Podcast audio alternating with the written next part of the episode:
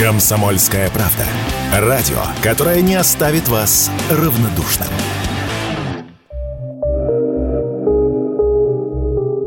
Самый крупный айсберг в мире может прекратить свое существование. История ледяной глыбы, которую называют А-23А, началась в 1986 году. В сентябре она откололась от шельфового ледника Фильхнера и более 30 лет находилась на мели в центральной части моря Уэдала. Однако весной этого года айсберг начал активный дрейф в сторону кромки льда. И вот в середине ноября его вынесло на чистую воду в Южном океане.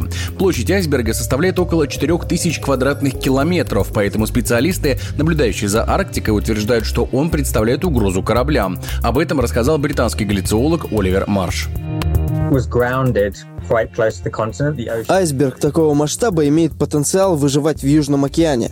Даже несмотря на то, что он намного теплее и лед начнет таять быстрее, айсберг все равно может продвинуться достаточно далеко, на север или к югу, где это может нарушить судоходство.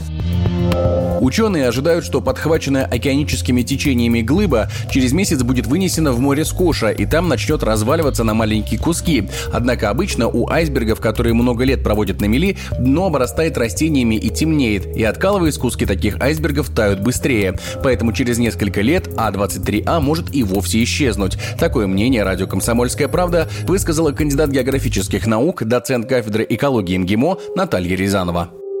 Обычно крупные шельфовые айсберги, которые могут откалываться, как в данном случае, но не уходить далеко от места своего, так сказать, образования и откола, могут существовать в таком состоянии по несколько десятилетий, как мы, собственно, и видим в данном случае. Однако за такое длительное время пребывания на мели айсберг снизу, как правило, обрастает большим количеством растений. Такие гораздо более мелкие кусочки, они уже могут кувыркаться. И оказавшись наверху, это более темная заросшая часть гораздо сильнее нагревается развивается. И поэтому, ну, учитывая, что сейчас лето в этой части нашей планеты, можно, наверное, ожидать, что расколовшиеся части, скорее всего, могут продолжить подтаивать.